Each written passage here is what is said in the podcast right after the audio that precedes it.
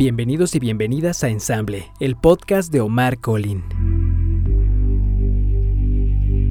Un espacio para alimentar tu creatividad y mejorar tus espacios y con ello nutrir tus emociones y el alma. Una plática dirigida a ti. Conocimiento que compartiremos contigo a través de entrevistas a profesionistas especializados que nos revelarán todos sus secretos de diseño.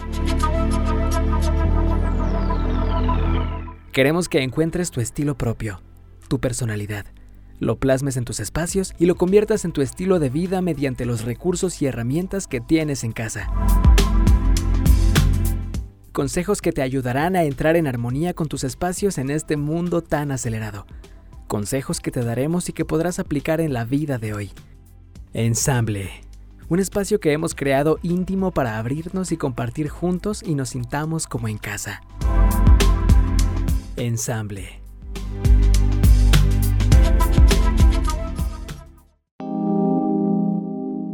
Hola, ¿qué tal? Buenos días y bienvenidos a un episodio más de Ensamble. Hoy tengo el gusto de presentarles a una persona muy especial, especialista en plantas, con el quien abordaremos el tema de plantas de interior. Así es que quiero presentarles el día de hoy a Jesús. Hola Jesús, ¿cómo estás? Buenos días. ¿Qué tal, Omar? Muchas gracias por la invitación. Estoy muy bien. ¿Tú qué tal? También muy bien, muchas gracias. con muchos, muchas ganas de platicar contigo y de hablar de ese tema este, súper interesante y creo que además hasta cierto punto de moda, ¿no? Y qué más que, bueno, este, eh, que tú hayas aceptado eh, eh, para hablar el día de hoy de, de, plantas. ¿Y qué te parece si para empezar nos quieres contar quién es Jesús? Y sobre todo me gustaría que le, eh, podamos hablar a las, a las, personas que hoy nos escuchan de Bernarda, qué hacen ahí, cómo surge, cuéntanos. Claro que sí, mira, pues te cuento. Yo soy diseñador industrial de profesión, eh, con una especialidad en interiorismo inmobiliario y tengo como un certificado en urbanismo y paisajismo. Por ahí fue como mi primer contacto con las plantas. Eh, digo, por experiencia me dedico a diseño de material para marcas de consumo masivo, pero las plantas han sido un, han tenido un rol importante en mi vida a lo largo de los años y hoy por hoy con el proyecto de Bernarda es donde lo estamos desarrollando. Es un emprendimiento joven que atiende las necesidades actuales de las personas en, hablando en el tema de plantas y lo que involucran hoy en día. Y pues es algo que le hemos puesto un poquito de pies y cabeza en los últimos meses y que ha venido pues justamente a, a sorprendernos por la aceptación de la gente y sobre todo pues por lo que representan las plantas en la actualidad. Como bien decías, dices, tal vez es algo de moda, pero más bien yo creo que es una necesidad que estaba, pero no teníamos tan presente porque nunca nos había tocado como un tiempo de tranquilidad para enfocarnos en dónde estamos, en qué nos rodea, como lo hemos vivido pues en este último año y medio ya, ¿no? Que va de pues pandemia, post-pandemia, prepandemia, ya no sabemos de qué estamos. ¿En qué etapa vamos, no? Justo en, la decimonovela ola. Exactamente, ¿en qué temporada vamos? Listo, ¿Qué, muchas gracias, este, Jesús, muchas gracias. ¿Qué te parece si empezamos definiendo eh, eh, el tema de, plantas, plantas de interior? ¿Existen las plantas de interior o son, es un eh, concepto de moda? Pues mira, vamos a empezar por desmitificar eso. La realidad es de que las plantas de interior no existen. Si nos vamos a la lógica, todas las plantas vienen de la naturaleza. Es decir, Así es. exterior. Más bien, hay plantas que soportan el interior.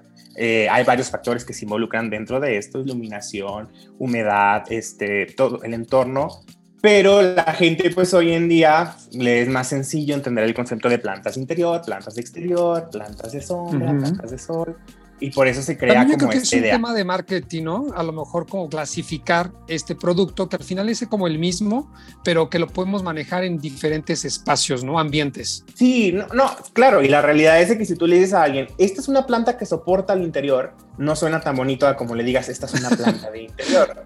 Entonces es más fácil comunicarlo de, de esa manera, ¿no? Pero si nos vamos así a la lógica, las plantas de interior no existen, pero hay plantas que soportan el interior. Ok. ¿Y qué hay con las plantas de ornato? Justamente de ahí viene. Las plantas de ornato son todas aquellas plantas, sin importar de qué rama de plantas vengan, follajes, frutales, florales, que adornan o eh, ahora sí que ornamentan, como dice la palabra, algún espacio. Este, La realidad es de que no hay como una fecha exacta de cómo iniciaron las plantas de ornato a existir como tal, pero vienen un poquito del establecimiento de las personas eh, en una vida sedentaria, ¿no? Donde las plantas empezaron a jugar como un rol en temas de alimentación, en temas de medicina, todo de herbolaria, y empezaron a tener presencia en los espacios internos. Y también, bueno, pues podemos irnos a temas ya más artísticos o arquitectónicos, no sé, con Luis King y los jardines de Versalles, que son como una imagen o referencia grandísima de lo que son plantas ornamentales. Ellos lo veían más obviamente en temas de jardines, porque también hay que entender qué plantas ornamentales en el exterior, pero pues hoy por hoy la actualidad es de cualquier planta que tú uses para decorar, estilizar o adornar tu espacio, es una planta de ornato. De ornato. ¿Y cómo llegan estas plantas? ¿Cómo llegan las plantas de interior? Ya que, bueno, me queda claro que las plantas vienen del exterior, están para el exterior, pero ¿cómo las, ¿por qué introducirlas a nuestros espacios? ¿Cómo llegaron? Sí, como te mencionaba, empezaron por un tema de una necesidad primero.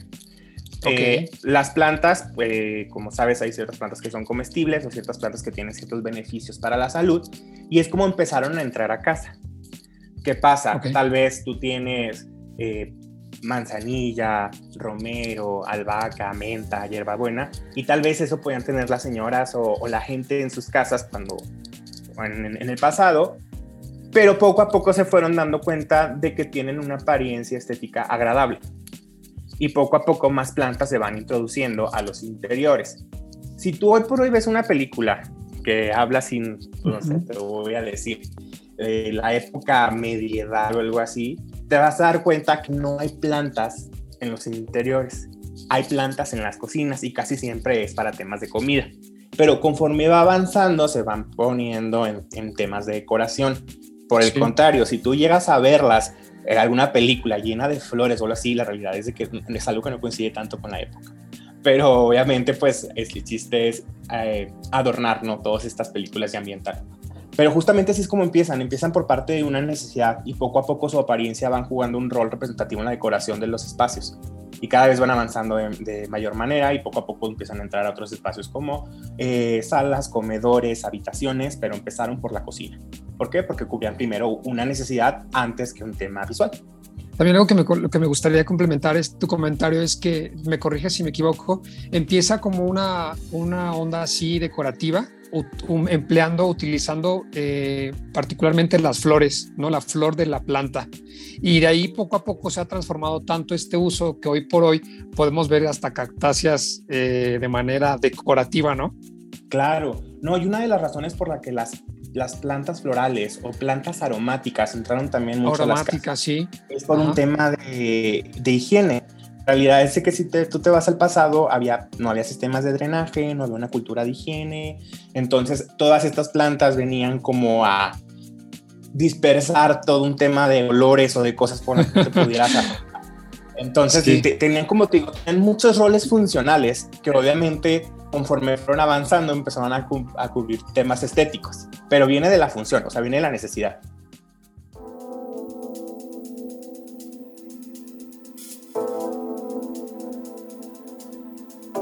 ¿Y cuál es la importancia de las plantas de interior? ¿Por qué tener plantas de interior? Si ya nos vamos a la actualidad, cumplen con una función emocional. Bueno, hay funciones, pero siguen teniendo la función, obviamente, de ser comestibles, ser medicinales, eso no, no dejan de serlo, pero hoy por hoy cubren con una función emocional, cubren con una función energética. Este, entonces, ¿qué pasa? Si tú no te vas a la tendencia de vida actual, cada vez los espacios se reducen más. Obviamente hay gente afortunada con la que todavía cuenta con un jardín grandísimo donde puede tener sus árboles frutales y todo. Pero si te vas a un estilo de vida promedio, tal vez vives en un espacio reducido, un departamento o una casa habitacional con un jardín pequeño y necesitas eh, que las plantas jueguen un... Más bien, las plantas vienen a jugar un rol importante en tus interiores. ¿Por qué? Porque te hacen esa conexión con la naturaleza. Entonces, las plantas también son seres vivos al final de cuentas. Emiten energía, emiten frecuencias, por lo tanto, cuando ellos empiezan a entrarse en tus espacios, también te ayudan a mejorar tu estado de ánimo, te ayudan a equilibrio tu energía, eh, perciben tu energía inclusive, no sé, muchas veces las plantas son como esta representación de tus emociones, entonces es por eso que pues hoy en día eh, pues son importantes incluirlas, no solo en casa, también las puedes incluir en tu oficina, en tus negocios o por ejemplo en los hospitales, es un caso súper importante y estudiado que las plantas tienen un impacto positivo en los hospitales porque porque son lugares donde las emociones son súper contrastantes, así como hay súper buenas noticias, hay súper malas noticias. Entonces, el rol de la vegetación en los hospitales es equilibrar la energía que está pasando en ese espacio. Eh, y digo, y sin entrar en temas de como ondas de las vibras, o sea, es simplemente un poquito de la lógica de las plantas, ¿no? De la recepción que ellas tienen. Sí, el efecto que, que, tienen nuestros espacios, ¿no? Imagínate en un espacio como este, como estamos hablando en los hospitales, eh, ¿qué, tanto puede hacer eh, un espacio como este? Y, son, simplemente es un ser vivo, ¿no? Más, un ser vivo más en esta, eh, actuando en esta tierra. Así es, así es. Oye Jesús, ¿y existe algún impacto en las plantas al no estar en su entorno natural? ¿Afecta? Pues mira, es que hay que dividir algo. La realidad es de que voy a hacer como una referencia. Eh, es como los animales, como dicen, el comer carne es malo, pues, o sea, en temas de salud ya eso estará al criterio de especialistas y de cada persona, pero la realidad es de que hay criaderos de vacas, por así decirlo, o criaderos de cerdos que están justamente eh, estructurados para alimentar a la población. En el caso de las plantas de ornato, la realidad es que hay un cultivo especial y una preparación especial para hacer, para generar plantas o propagar plantas o cultivar plantas para su venta. Entonces, este tipo de plantas que son ahora sí que diseñadas o fertilizadas, preparadas para esto, no tienen un impacto negativo si tú las traes a tu casa o si tú las traes a tu oficina o si tú las traes a, tus, a los espacios que quieras diseñar con ellas. ¿Qué pasa más bien si tú entras al hábitat natural de una planta y empiezas a tomar las plantas de ahí? Ahí sí puedes tener un impacto negativo. Eh, a que tal vez tú te metes, tú dices, me fui a un recorrido. De fin de semana y me encontré unas monsteras hermosas, grandísimas que estaban ahí y las cortamos y todo. ¿Y con qué las cortaste? No, pues yo traía una navaja y tu navaja estaba esterilizada. No, pues tu navaja estaba infectada, tal vez tenía algún hongo, tal vez contaminaste la planta. Ahí ya te estás metiendo en el ecosistema de la planta.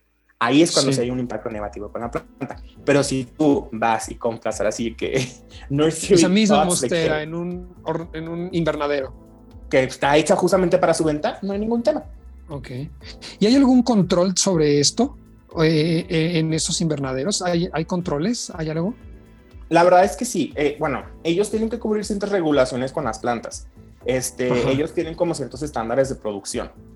nosotros en Bernarda trabajamos con diferentes socios comerciales en todo este tema de las plantas y la realidad es de que justamente hay ciertos estándares de producción, cientos eh, estándares de semanas en la vida de una planta, temas de fertilización, temas de plagas que ellos tienen que aprender a controlar. Y ellos crean estos espacios. O sea, si tú te vas a, no un vivero que hablemos tal vez que esté cerca de tu casa, si tú te vas a viveros de producción, que son los que hacen, surten a muchos más viveros, te vas a dar cuenta, cuenta que ellos crearon un entorno justamente para la producción de estas plantas. Y no vas a ver, por así decirte, no vas a ver la planta madre que le están a corte y corte, no, o sea, ellos ya tienen los esquejes, hay un sistema de propagación, o tienen, eh, en este caso, tal vez las semillas, un sistema de cultivo, que ellos van trabajando minuciosamente y está calendarizado. Mira, el ejemplo más claro, porque son plantas de temporada, son la Nochebuena, son el cempasúchil, hay todo, todo un estudio detrás de cuándo tienen que empezar, cuál es su periodo, sus riegos, toda su preparación. ¿Para qué? Para que, por ejemplo, cuando llegue, esté la fecha, las plantas se aguanten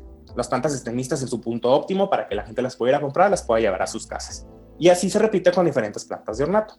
Oye, Jesús, tomando el tema del, de las, del cempasúchil y, las flores de Nochebuena, ¿por qué pasa que tú compras la planta, es, eh, esta eh, Nochebuena bellísima, este, en el invernadero y dura, o sea, el primero de enero ya no tienes Nochebuena y solo te quedan rojo, este, ramas verdes y llega otra vez Navidad y siguen las ramas verdes. ¿Qué podemos hacer con eso? La realidad es de que estas plantas, eh, al ser de temporada, nos referimos a que su floración tiene un periodo y así como empieza, termina. No quiere decir que la planta esté muerta. En el caso de, las, de las Nochebuenas en particular, sus hojas más bien cambian, la coloración de sus hojas cambia y pasa de verde a roja y a veces empiezan a, terminar y pasan a ser blancas y luego pasan a ser verdes, pero la planta sigue viva. ¿Qué es lo que pasa? Que somos un poco impacientes, es la verdad. Tú ves tu planta con Nochebuena hermosa, padrísima, y al momento en el que perdió las, las partes rojas y ya está más blanca el color y ves todo verde, dices, ay, ya se me murió. Y la desechas y la realidad es que no. O sea, yo te lo puedo decir, yo tengo una Nochebuena ahí que es del año pasado y sigue viva. No tiene hojas rojas, pero yo sé que sigue viva y va a llegar diciembre y mi expectativa es de que se vuelva a poner roja. Y si no, no pasa nada, la planta sigue viva, no tengo por qué deshacerme de ella. El cempasúchil, hacer un pétalo un poquito más suave, este, pues sí es más delicado.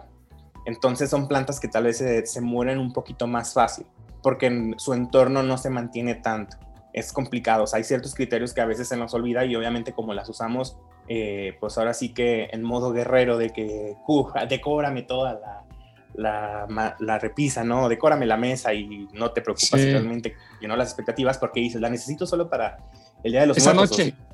O, para esa noche. Es por eso que no cumple. Pero vuelva a lo mismo. Es parte de, es parte de, de una industria, es parte de una realidad. Estas plantas fueron cultivadas con ese objetivo y se usan con ese objetivo. O sea, no, es una pena a veces que mueran, pero es la realidad, o sea, es el, ciclo que ellas cumplen. Súper. Oye, ¿y qué pasa con una planta durante la noche? Porque me surgen pues varias preguntas con estos temas, ya sabes, ¿no? Te estarás imaginando, pero ¿qué pasa con una planta de noche? Pues la gente piensa que, que, las plantas en la noche son un riesgo, tenerla a un lado, y, y, el típico de que me voy a envenenar por dormir con plantas. No, o sea, a ver, hay que entender, las plantas necesitan eh, tres cosas, por así decirlo, viéndolo de manera general para estar bien. Agua. Básicas, tres cosas básicas. ¿Cuáles son? A ver, aviéntanos la primera. Agua. Agua. No, te las voy a hacer en general para abordar el tema de, la, noche y luego ya si quieres podemos retomar las otras dos. Agua, luz y, este, y un sustrato, bueno, tierra o algo así de manera uso correcto. En la noche, ¿qué es lo que impacta? Es la luz. Entonces, como sabemos, las hojas de las plantas son receptoras de luz y hacen todo un proceso de fotosíntesis, todo esto, y les ayuda, pues, para, ya sabes, alimentarse, generar todo, todo este tema que vemos en la primaria, ¿no? De las plantas y, y la fotosíntesis. Pero en realidad es de que es su alimento. Entonces, las plantas cumplen, van siguiendo la luz del sol. Sí, de hecho, si tú te metes a YouTube, vas a ver en mil videos donde hay slow motion. Bueno, más bien donde están Ah, no, es lo opuesto, slow motion. Están viendo una planta durante 24 horas y vas viendo todo su flujo y cómo sus hojas se mueven durante todo el día. Tal vez al ojo del humano, si las vueltas y las ves tantito, no te das cuenta, pero se están moviendo todo el día y van siguiendo las luces. ¿Por qué? Porque van buscando alimentarse de luz. Entonces, en la noche la gente dice, es que la planta se ve triste, se ve como las hojas caídas, o inclusive hay plantitas que cierran como las florales, hay unas que se cierran, es porque ya no están recibiendo luz, entonces ellas dicen es mi momento de también de descansar. O sea, al día siguiente vuelve a salir el sol y así como sale el sol, ellas vuelven a abrir sus hojas, vuelven a, vuelven a extender sus pétalos y eso es simplemente un ciclo, un ciclo natural que ellas tienen. Entonces, nada más no hay que asustarte si la noche ves tu planta diferente a como la ves a las 10 de la mañana que le está dando el sol de la mañana hermoso y que le dices, ay, estoy feliz así como a ti te pone feliz el sol de las 10 de la mañana, también a las plantas. O sea, hay energía que estás absorbiendo. Bueno, yo, sin, yo después de, la, de las 7, cuando ya no hay sol, o sea, yo ya me quiero ir a dormir. no, es que sí, no somos tan diferentes si lo analizas. Este, las plantas pues también necesitan, como cumplen ciclos durante el día, ¿no? Y cumplen, y la luz es algo que obedecen bastante y que las va guiando. Pero hay ciertas plantas, ¿verdad? Estas, sobre todo estas plantas que, que abren y cierran eh, durante la noche. Este no son todas las plantas, ¿cierto? O sea, hay plantas que se mantienen abiertas, digamos, todo el día. Sí, tienen no, movimientos. Hay plantas que las ves y hay plantas que dices son, de plástico, no se mueven, no hacen nada. Sí, exacto. Pero son, así son, así son de verdad. Más bien las que, las que suelen tener como formatos de hojas un poquito más grandes o que son, te voy a decir, por ejemplo, eh, las calateas o alocacias, todas ellas son un poquito más eh, expresivas con sus hojas, se van moviendo. Y las florales, hay otras que más, que son sus hojitas que van abriendo, bueno, sus pétalos que van abriendo y cerrando. Pero no, o sea, también si tu planta tú la ves hermosa en la mañana y la ves hermosa en la noche, está bien. O sea, no, no es decir de que digas, ay, mi planta no se mueve en la noche, está bien, está muerta, está bien. No todas. No, no es un común denominador. Pero es lo, como que cuando las ves que algo les pasa es cuando la gente se saca de onda un poquito. Bueno, y vamos con la pregunta ya este, eh, directa. ¿Hace daño dormir con plantas, sí o no? No. La realidad porque bueno, a menos de que compres alguna planta, pues que tenga... Carnívora. No, no, ni las carnívoras, porque las supuestas carnívoras no, no se comen a un humano, pues, o sea, la tendita de, de los horrores es un musical. La planta solamente ahí. Este, pero en la realidad es que esas plantas lo más que se pueden llegar a comer es una mosca, pues. Este, sí. pero me refiero a que obviamente si tú compras alguna planta que genera reacción en la piel o algo así, pues te la pones al lado y te frotas y te duermes con ella, pues claro que te va a pasar algo. Pero si tú tienes plantas en tus espacios, no, al contrario, pues ellas lo que hacen es, hay plantas purificadoras de aire, como son las sansevieras o lenguas de soya, que así les conocen comúnmente la gente. Entonces, no te afectan en lo más mínimo. Buenísima planta para purificar el aire. Buenísima, aguantadora de día, de noche, mucha luz, poca luz, poca agua, mucha agua, se te puede olvidar, se la puedes cuidar de más y súper aguantadora. y adicional, te ayuda con el aire, te lo purifica. Exacto. Pero, pero sí es importante mencionar algo. Si hay plantas que tienen cierta toxicidad en sus hojas si las ingieres. Este, hablemos, no sé, por ejemplo, una monstera o una hoja elegante. Ahí con quién tenemos que tener cuidado es con niños chiquitos, obviamente, sobre todo con la etapa exploratoria, que todo lo exploran por la boca, o con mascotas, que suelen, si tu mascota es de las que todo te muerde, ahí puedes correr un riesgo. Pero aún así el consumo tendría que ser en exceso, ¿no? Pero, o sea, sí es importante mencionarlo porque luego no vaya a decir alguien que estás mintiendo, si hay plantas con toxicidad. Sí, sí hay, claro que las hay, pero tú, o sea, una persona adulta que las tiene en su habitación es muy poco probable que, que tenga alguna consecuencia en su salud por tener las plantas. Ojo, las plantas también generan polvo, generan tierra, a veces hay mosquitos, bichitos, o sea, todos esos factores sí son aparte por el entorno de las plantas, pero si tú tienes cuidado mantienes orden, limpieza, estás al pendiente de que no haya bichos en tus plantas, usas pesticidas de manera correcta y todo esto, tu espacio puede estar perfectamente con las plantas que necesites, sean una, tres o cien. Me gustaría entrar directo con, con, las recomendaciones que nos acabas de dar, pero antes de eso, este, yo quisiera reforzar eh, esta pregunta que te hago, porque a mí también me, han, es algo recurrente, vaya, en mi día a día, eh, el saber si las plantas hacen daño o no. No sé depende un poco, eh, bueno, eh, siendo concretos en tema de las plantas en una habitación, por ejemplo, no, no hace daño, ¿no? Tendríamos que dormir en un jardín para que esa planta durante la noche que hace el proceso inverso de la fotosíntesis nos robe el oxígeno que nos corresponde, ¿no? Por ejemplo. Entonces, no, ese, por ese lado no nos hace daño. Si hay plantas, como bien lo acabas de mencionar, que, eh, que son...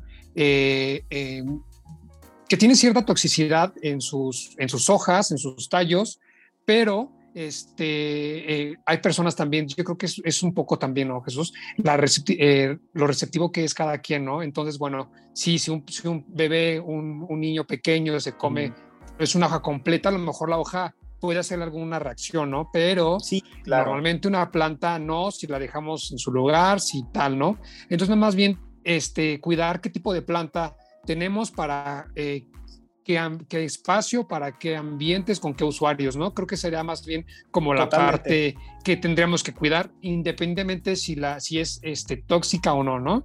Creo que más va por ahí. Entonces, bueno, no. Las plantas pueden vivir con nosotros y nosotros con las plantas, todos felices. ¿No? ¿Estamos de acuerdo?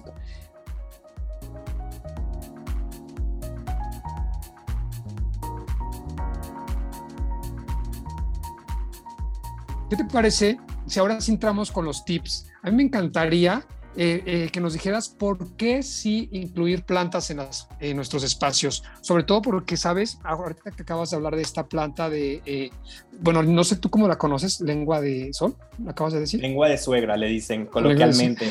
bueno, es que aparte tú que estás diablo, Sí, bueno, tiene tantos nombres que eso también he aprendido y lo que me gusta sobre todo de este país, depende de dónde estés, las plantas reciben el nombre. Entonces, bueno, trataremos de subírselas, ¿qué te parece? por Instagram, subimos una foto de las plantas que estemos hoy mencionando para que todos ubiquemos cómo se llama. Y es más, en los comentarios que nos pongan cómo se llama esa planta del lugar donde están. ¿no? Para no Totalmente, en sí. Pero no, luego Bernarda nos escriben, híjole, y me ponen en, aprietos porque pues las plantas hay una infinidad de, variables en las mismas plantas de la misma. Entonces, pues si le sumas a eso como los pues, las costumbres o bueno, los modismos de cada regiones, ajá, a las regiones, de repente me dicen, oye, manejas tal planta. Y yo, ah, caray. Entonces, pues ahí me, literal tengo que aplicar pues Google y ya Google ya me salta. ah, estás ya. Porque obviamente tú cuando trabajas con socios comerciales, proveedores, gente de viveros, ellos sí usan mucho los términos correctos, bueno, los nombres científicos. exacto, el nombre científico, ¿no? Exacto, entonces pues tú te vas familiarizando con eso, pero pues también tienes que entender que tienes que en paralelo tener un, un lenguaje que el consumidor te entienda. Coloquial, exacto. Entonces, sí, sí es un reto. O sea, nos llega inbox a las redes sociales de verdad de repente y, y nos ponen en aprietos, pero investigamos, buscamos resolver todas sus dudas y encontrar exactamente de qué planta nos están hablando. Bueno, esta planta en particular, a mí, por ejemplo, me encanta utilizarla porque es muy, muy estética. Sobre todo se me hace muy, eh, es muy eh, delgadita, este, tienen colores un verde muy bonito. Eh, también creo que hay dos, tres tipos. hay una que es amarilla y otra que creo que no tiene el amarillo, pero en lo particular me gusta es esta y sobre todo porque es buenísima, creo que es de las mejores este, plantas para interior, para purificar los espacios y utilizarlas en cocina es como darle un respiro de todos estos gases tóxicos que, eh, que emergen eh, con, con, con, el calor, con la cocina, con cocinar, etcétera, ¿no? Claro, no, sí. La realidad es de que es, mm, nosotros clasificamos a las plantas en ahora sí que en diferentes grupos y tenemos las que son las guerreras, las sensibles, las de resolana, tenemos como ciertos descriptivos en nuestra página de Bernarda. Y justamente la Sanseviera entra en el clúster de las guerreras. Por lo que tú mencionas, se adapta a cualquier espacio, mucha luz, poca luz, se adapta a los cuidados, mucha agua, poca agua, este, y es fácil de reproducir, o sea, es fácil de propagar, es fácil de, de cuidar, es como una planta fácil de combinar en tus espacios, fácil de limpiar. Es una planta limpia, o sea, no suelta muchas hojitas porque sus hojas son grandes y firmes. Entonces, hoy por hoy es una de las plantas por elección de toda la persona que está en el mundo del interiorismo, de la arquitectura, tanto para exteriores como para interiores. Entonces, y pues si eso le suma sus beneficios en purificación de aire, pues mejor. En exterior es buenísima porque cubre eh, áreas, o sea, se reproduce mucho y muy rápido. Entonces, puedes llenar de repente una, una, pared con esta planta y es bellísima, de verdad. Este, su forma, este, esto, esta, alcanza bastante altura, o sea, alcanza una muy buena altura y se pueden hacer cosas muy padres con esa. ¿Qué, qué nos recomiendas ahora que nos mencionas esta clasificación que ustedes tienen en Bernarda? Una planta, por lo menos una o dos, no sé, que nos puedas recomendar de estas plantas de sol, de sombra, de resolana. Muy bien, sí, claro. Pues mira, si nos vamos con, con las guerreras, ya te mencionaba una de ellas, este, Es, es la Sansevieria o lengua de suegra. Otra que te puedo recomendar son los potos. Eh, les llaman Julieta, teléfono, y también entra dentro de las guerreras. ¿Por qué? Porque es una planta muy fácil de propagar. Yo creo que todos en algún momento hemos cortado sí, hemos tenido y lo hemos puesto en tu botellita en esa botellita olvidada de vino, ahí tienes una ramita que le van saliendo raíces y más hojas. Es fácil de cuidar. Este, se le cae una hoja y le sale más. Ahí en esta clasificación entraría esta eh, que se parece mucho el esqueleto, no sé, yo lo conozco así, ¿sabes cuál te digo? Que es, la misma hoja con hoyos.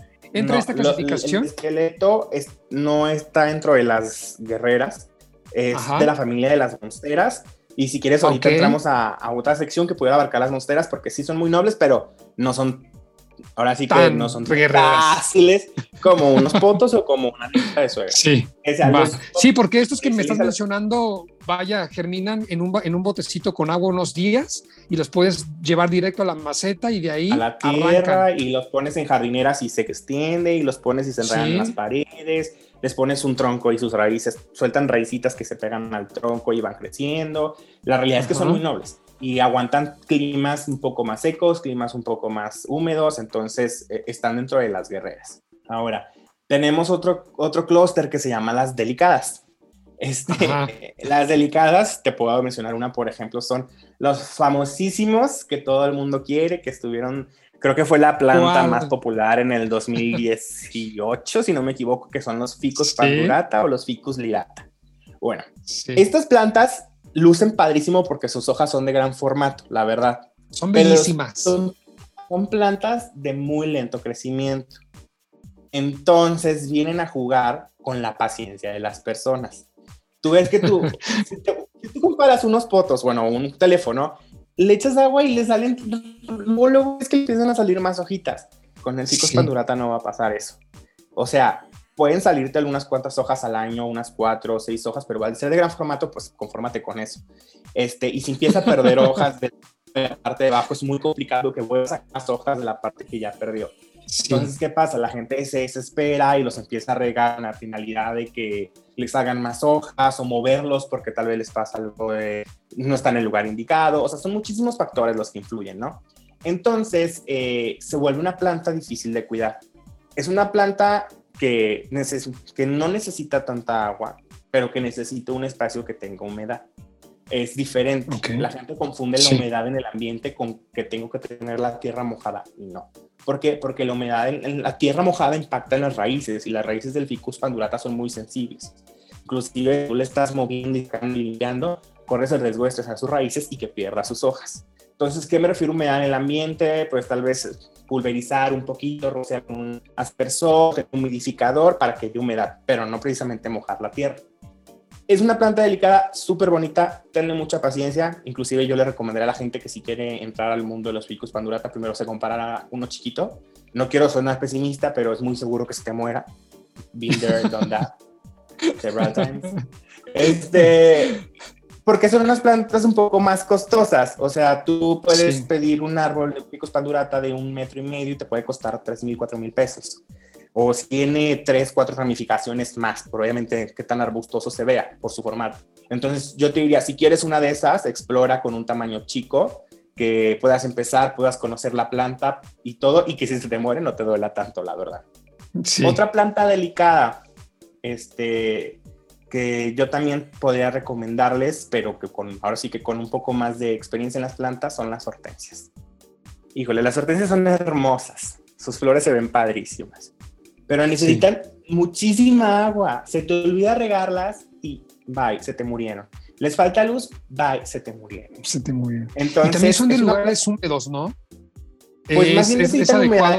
Ellas sí necesitan humedad en su tierra. Humedad en su tierra, no, tanto que la flor esté mojada, pero en su tierra. Entonces, por eso, si las tienes en una planta, ajá, necesitas una planta que tenga un buen una maceta que tenga un buen tamaño para permitir crecer, lucen bastante pero la realidad es de que sí necesitas eh, que cuidarlas y estar muy al pendiente de ellas.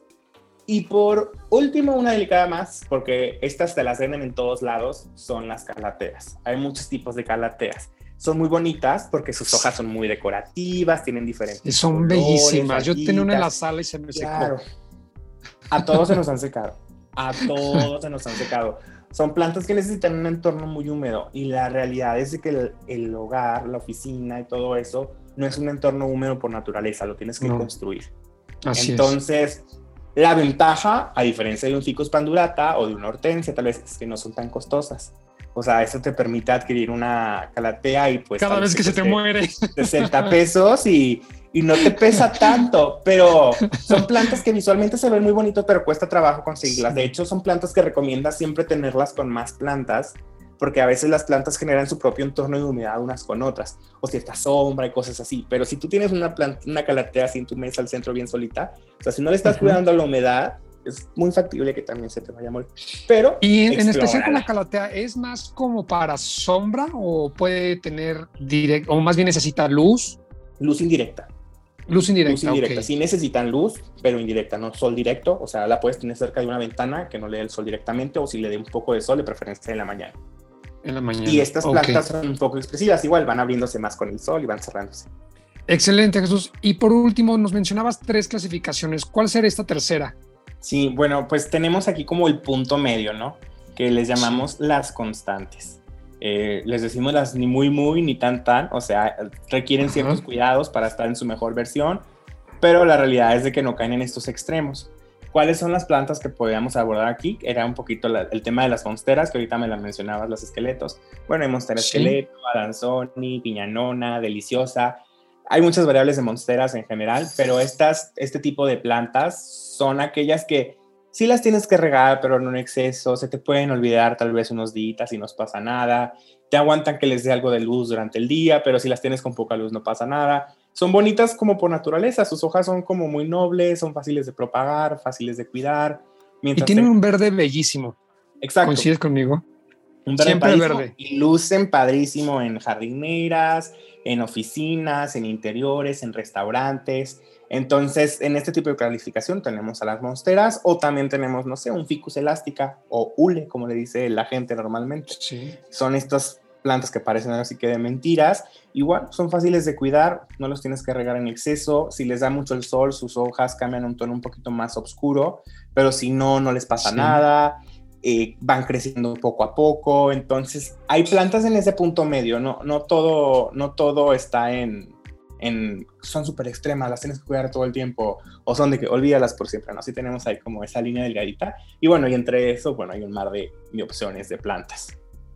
Fíjate que con, ahora que mencionas el hule, este, recién eh, propuse un, un, hule para un, este, un, consultorio que por alguna razón se terminó quedando en mi casa este, unos, unos días, ¿no? Entonces, bueno, eh, ya no quería que estuviera en la bolsa, ¿sabes? Vienen en estas bolsas de plástico con negras, entonces la trasplantamos, la metimos en la maceta y tal, este, entonces se quedó pues adornando la sala este, un tiempo.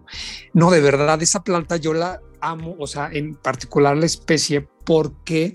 Porque tiene un oscuro, no es negro, pero es como un eh, morado, un púrpura, guinda, no sé, bellísimo, pero súper curioso que salieron como, no sé, te juro que unas cuatro o cinco hojas, pero como una tras otra. Y la transformación de los colores cuando nacen, porque aparte ves que nacen como de un capullo, que se desprende que se enciende rojo, y se ve padrísimo se también. y se ve padrísimo. Yo, yo, yo, no quería que se cayera nunca porque es como una varita roja que sale en la punta hasta que madura y entonces empieza a salir la flor, bueno, la hoja. Entonces, bueno, de verdad ese, ese árbol, eh, bueno, esta, esta planta eh, es un espectáculo hasta cuando, cuando va creciendo, seguir como el proceso de, de los colores que, que, que, va tomando durante el proceso de, de vida de cada hoja es bellísimo y, tienes toda la razón. De repente por ahí se me olvidó que había una planta más en mi casa y yo no sé si alguien la regaba o alguien la hacía algo, pero la planta seguía con singular alegría creciendo y creciendo y creciendo. Bellísima planta, bellísima. Sí, tienes razón. Yo puedo constatarles que esta planta es en esta clasificación de las mejores. Sí, totalmente. Y ahorita mencionaste algo. Dime. A ver, dime, cuéntame, cuéntame. Ahorita mencionaste algo importante la razón más importante, bueno, más común por la cual se mueren las plantas de ornato es por exceso de riego. Tú dijiste, la tenían ahí olvidada, yo no la regaba y la veía hermosa. Así son las plantas. O sea, a menos de que sea una planta que, que, particularmente te digan, su tierra siempre tiene Como esta orquídea, que tiene que estar súper húmeda. Pero también las orquídeas tienen todos un proceso de cómo se riegan por abajo, o sea, también tienen todos sus... Pero si nos vamos como a plantas como más de uso rudo, si le quieres llamar así, la razón por la que las matas es por su exceso de, por exceso de agua. Es por que la gente desde que le regalas una planta, se la das, la riega. Y a los dos días la vuelve a regar. Y el otro día la vuelve a regar. Y luego llega alguien más y piensa que no y la vuelven a regar. Deja la planta. ¿Cuáles son los, los cuidados básicos o sea, ¿cuál, como un, cuidados básicos que nosotros en nuestras casas debemos tener con nuestras plantas, por ejemplo? ¿Qué, nos recomiendas? Mira, el primero, cuando tú selecciones una planta que te vas a llevar a tu casa o a donde la quieras poner, sí. debes de más bien de pensar en el espacio que quieres poner una planta y no pensar qué planta quieres poner en el espacio, porque ahí estás haciendo un acto un poco egoísta. Así como te estoy diciendo que hay plantas que aguantan todo, hay otras que no, entonces ahora sí que no la forces. Ve qué espacio tienes, cuánta luz le entra, cuánto aire le entra, es húmedo, es seco, eh, hay muy poca luz, no sé. Evalúa el espacio y luego vas a entender qué tipo de plantas funcionan para ese espacio. Y una vez que detectaste exactamente cómo, en, dónde vives, ¿no? Vas a ver las plantas. Eh, es muy común cuando tú te presentas a un vivero, y obviamente respeto profundamente el trabajo de las personas de los viveros, que muchas veces te dicen sí a todo oiga, esta planta me aguanta. sí, claro, la tengo cada tres días, muy bien. Y tierra, la que trae. Y esto, o sea, ellos te dicen sí a todo con la finalidad, obviamente, de incentivar la compra de su producto.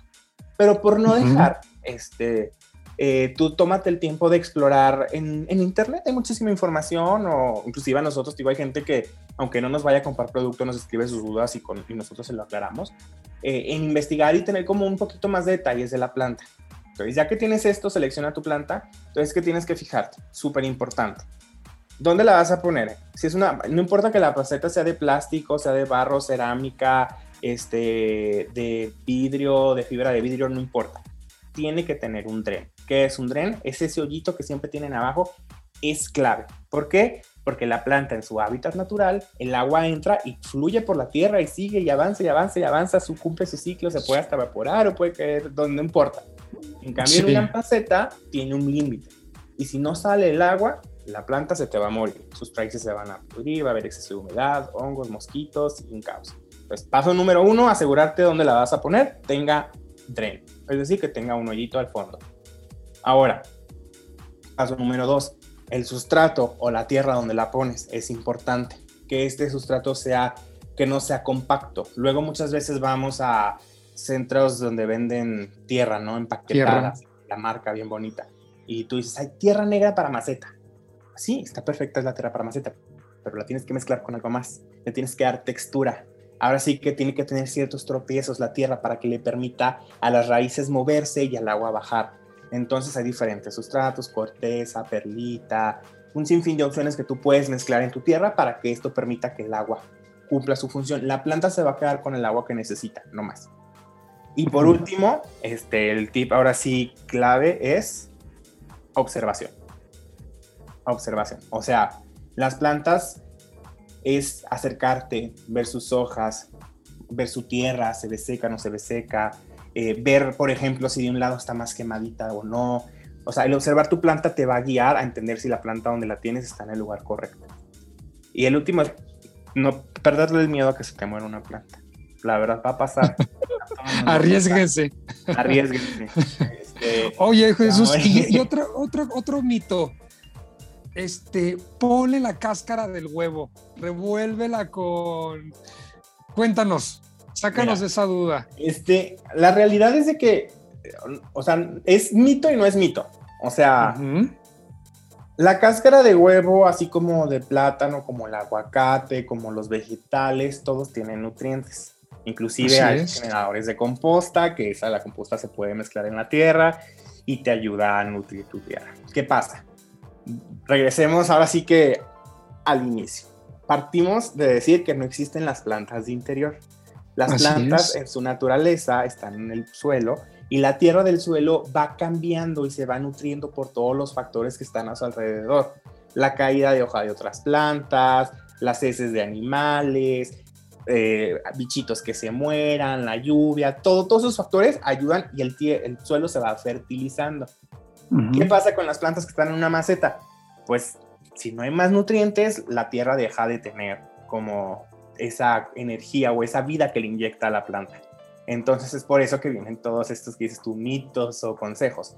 Y sí, eh, o sea, cada una de estas cosas aporta ciertos nutrientes. Lo que yo les diría, yo no les diría que no lo hagan, yo lo he hecho, pero yo más bien los invitaría a que buscaran un fertilizante que ya esté estructurado.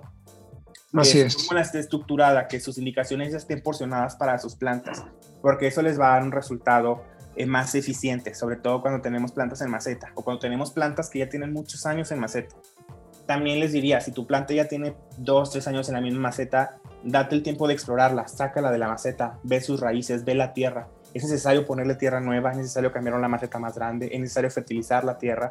Entonces es eso, o el miedo a explorar tu planta, como te decía, observarla. Entonces, si le quieres poner la cáscara de, huevo, hazlo. No, muélela bien, límpiala bien y sécala bien, eso sí.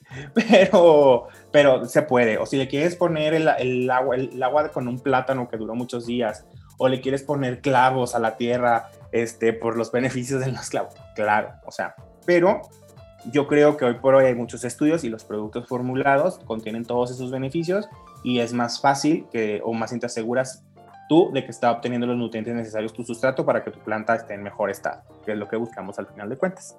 Sí, a mí me gustaría eh, eh, reforzar tu, comentario porque en algún momento eh, alguien en algún invernadero de estos que, que por ahí este, visito, he visitado, me, me, llegó a comentar que, y eso creo que es muy, muy común, y a mí también me llegó a pasar, que en las casas, sobre todo en, más en plantas grandes, este, arrojan, no sé, la cáscara del plátano, ¿no? Como tal o el huevo, como tú lo dices, como lo mencionas, o sea, sin lavar, sin nada, tal cual, este medio triturado, y ahí se ve.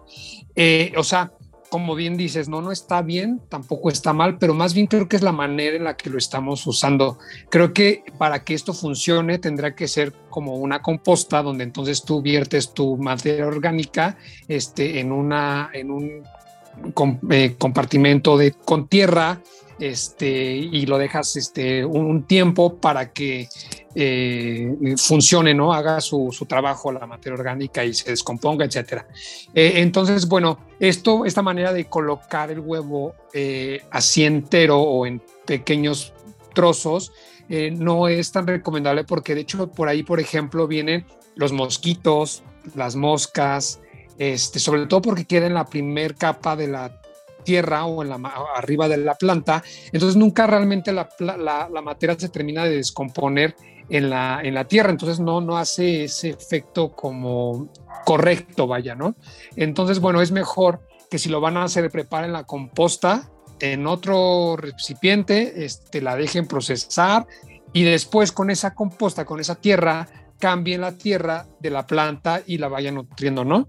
Creo que es mejor y he escuchado cuando ya sabes, ¿no? El que coces las, las verduras y tal, como eso creo que todavía funciona más porque el agua se va y solo, solo termina usando la planta lo que necesita, ¿no? Lo que necesitó. Pero es mejor que le corramos por un buen este, sustrato, un buen este, abono, ¿no?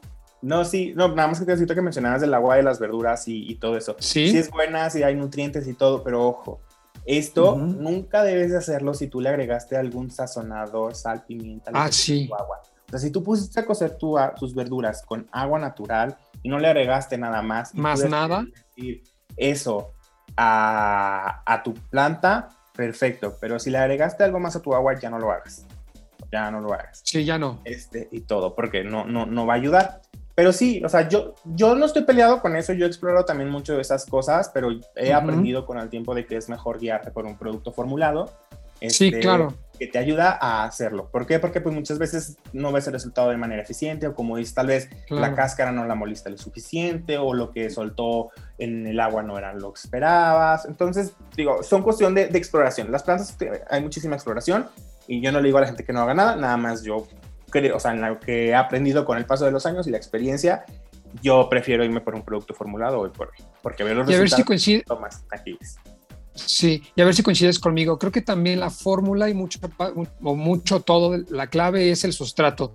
Si hay un buen sustrato con buenos nutrientes, no necesitas más que agregarle agua y ya está, porque los nutrientes los va a obtener la planta del sustrato, de la tierra. Entonces ya no olvídense de, de cocer verduras, de, de, de, cocerle o licuarle el, el, la cáscara de huevo con el plátano, el mango. O sea, olvídense de eso, mejor un buen sustrato, una buena tierra y su riego constante, ¿no? Claro, de hecho la fertilización de las plantas tú te vas a dar cuenta si te pones a investigar. O sea, no es como que la tienes que fertilizar una vez por semana, o sea, son eh, antes de que empiece el invierno o cuando empieza la primavera. Depende del tipo de planta, depende del tipo de fertilizante, entonces tampoco no es, no es algo que tengas que hacer. Este, entonces, como dices, si tienes un buen sustrato, que tiene un buen drain, que agua, suficiente luz, o sea, la planta ya está recibiendo los tres ingredientes o las tres cosas que les mencioné. En, fundamentales, ¿no? En el fundamentales en el inicio. Entonces, Obviamente, ¿qué va a pasar? Sí, obviamente si tienes a una planta durante cinco años en la misma maceta, pues sí, obviamente tal vez su sustrato va a necesitar algo. Pero si tú acabas de trasplantar la, la planta y le acabas de poner tierra nueva y todo, pues, pues dale su tiempo, déjalo que ahora sí que absorba todo lo que le está dando lo que donde le acabas de poner. Qué, bueno, qué buen comentario acabas de hacer. Y me viene otra pregunta. ¿En qué momento es mejor regar una planta? ¿Mañana, tarde o noche?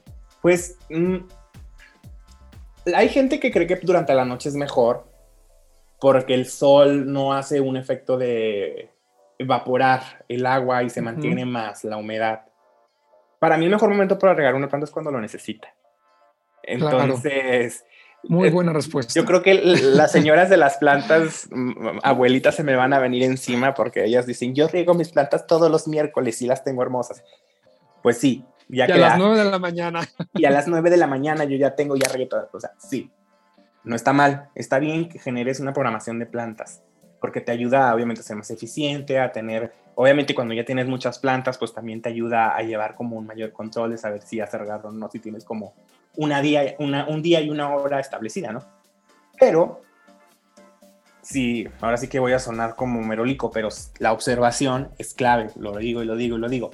Si tú observas tu planta y te das cuenta que su tierra se ve seca, inclusive si agarras tu dedito y lo metes unos 3, 4 centímetros a la tierra y se siente seco y sus hojas se ven un poquito más apagadas, dices, ah, necesita agua. Ahí es cuando la debes de regar. Y tú dices, ah, ¿y la tengo que volver a regar en tres días? No, en tres días vuelve a ver su tierra, vuelve a explorar su sustrato, vuelve a observar sus hojas y ahí te vas a dar cuenta que necesita agua o no, porque hay muchos factores que influyen.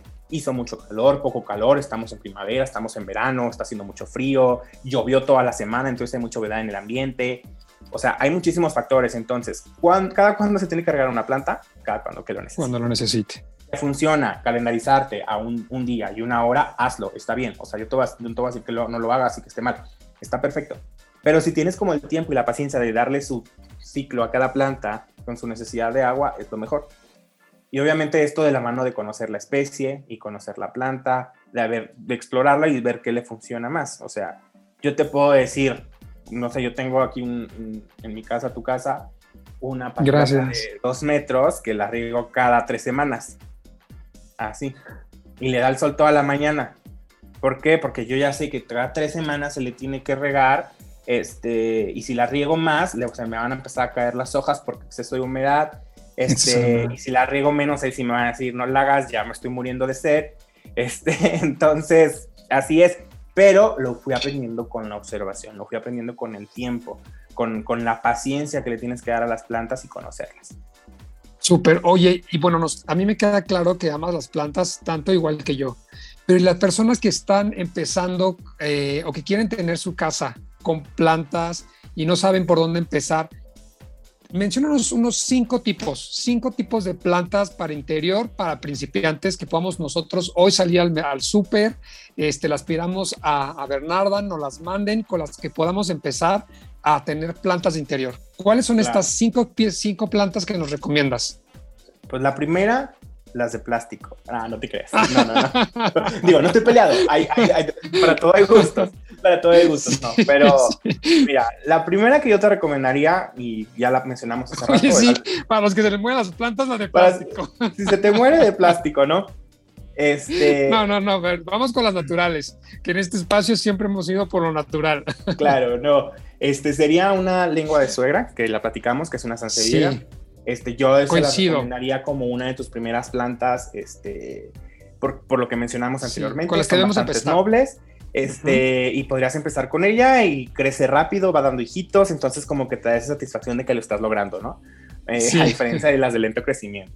Otra que yo recomendaría, que inclusive han estado de moda en los últimos años, pero son formatos más chiquitos, son las suculentas.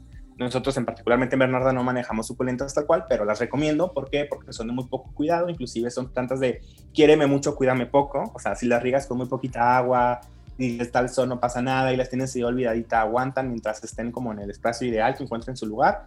Yo las recomendaría también. Hay un mar de suculentas y cactáceas que, que existen. Sí, demasiadas. Este, entonces, pero son plantas de un formato mucho más chiquito, importante mencionar, pero supongamos que tú dices, bueno, quiero empezar por una plantita, pues sí te puedes agarrar una macetita chiquitita con una suculenta, ponerla en tu buró, ponerla en tu escritorio, este, o, si tienes un negocio y quieres empezar a incluir plantas en tu negocio, ponerlas como centritos de mesa.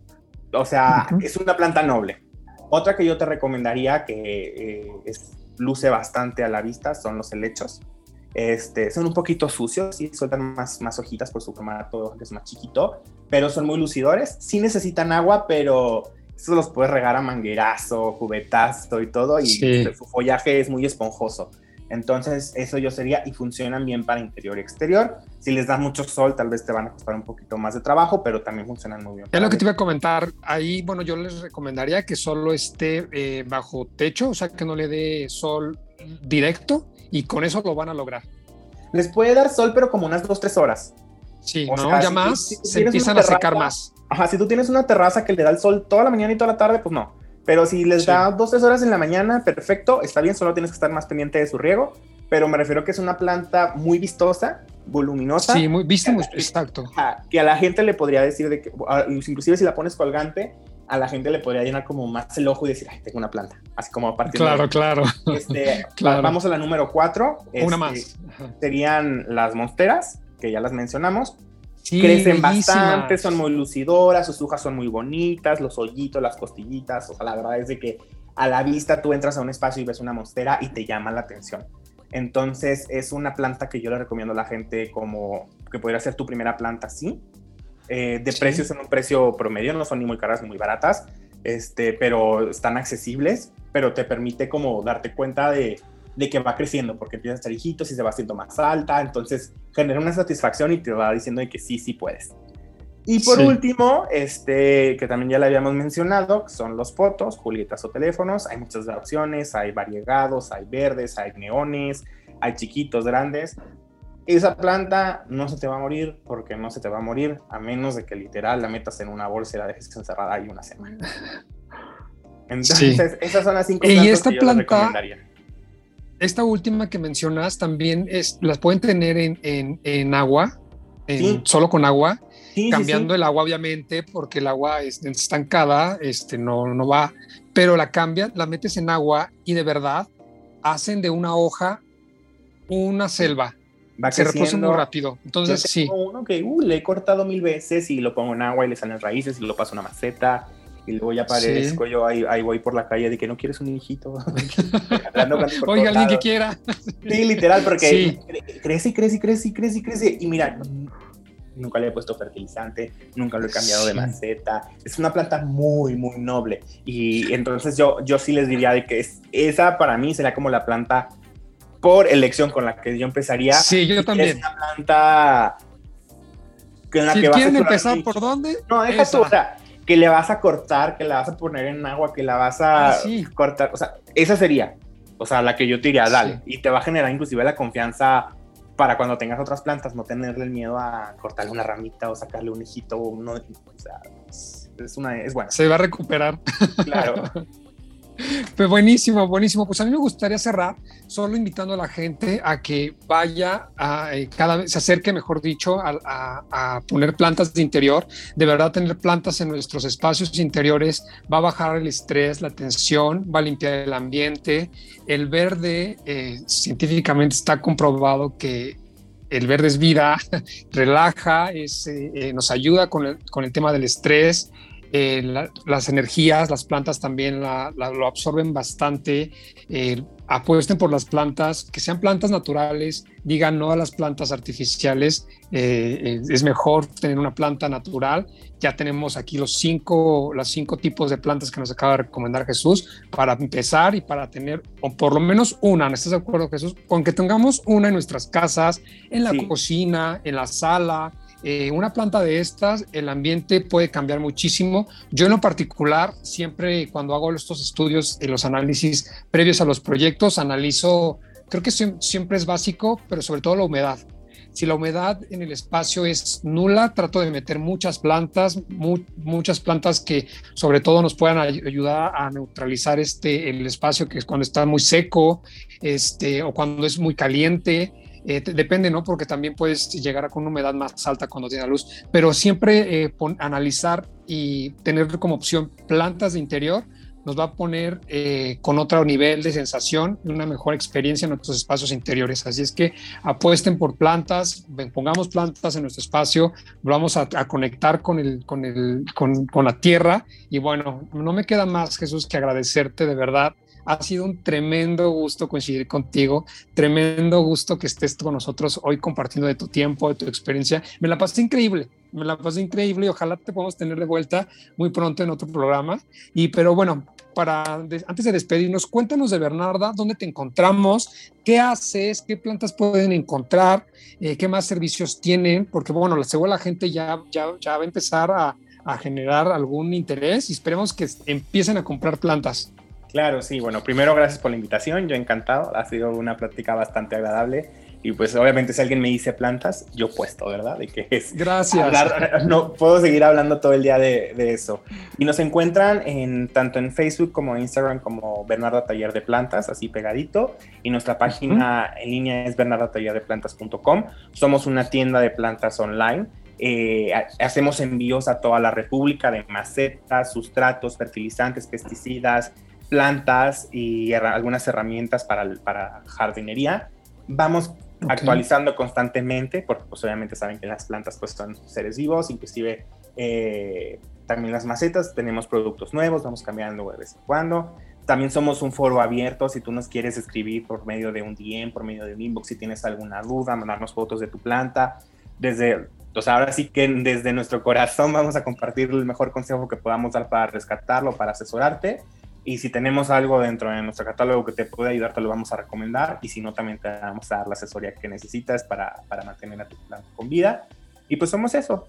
Eh, y digo somos porque también estamos de la mano mucha de la gente que son nuestros socios comerciales, son artesanos, son gente que trabaja en la producción de plantas, en la producción de fertilizantes. Eh, tratamos de trabajar con personas locales, me refiero a gente que, bueno, más bien a nivel nacional, con personas que están en México, con gente que produce artesanías en, en Guanajuato, en Jalisco, que producen que canastas tejidas de Oaxaca, fertilizantes hechos eh, de manera local, de manera orgánica, entonces productores de plantas locales, todo con la finalidad pues de generar una red donde nos apoyamos y donde podemos compartir este gusto por las plantas pues a todos lados, que yo sé que hay viveros por todos lados, pero nosotros quisimos llegarles a la gente de otra manera y comunicarnos a través de su celular, a través de su computadora, y pues a inquietar, más bien resolver inquietudes y todas las dudas que tengan por este medio y pues atender esa necesidad hasta la puerta de su casa. Padrísimo. Muchísimas gracias Jesús. Fue un placer y te espero que les haya gustado el, el programa del día de hoy. Nos vemos la próxima.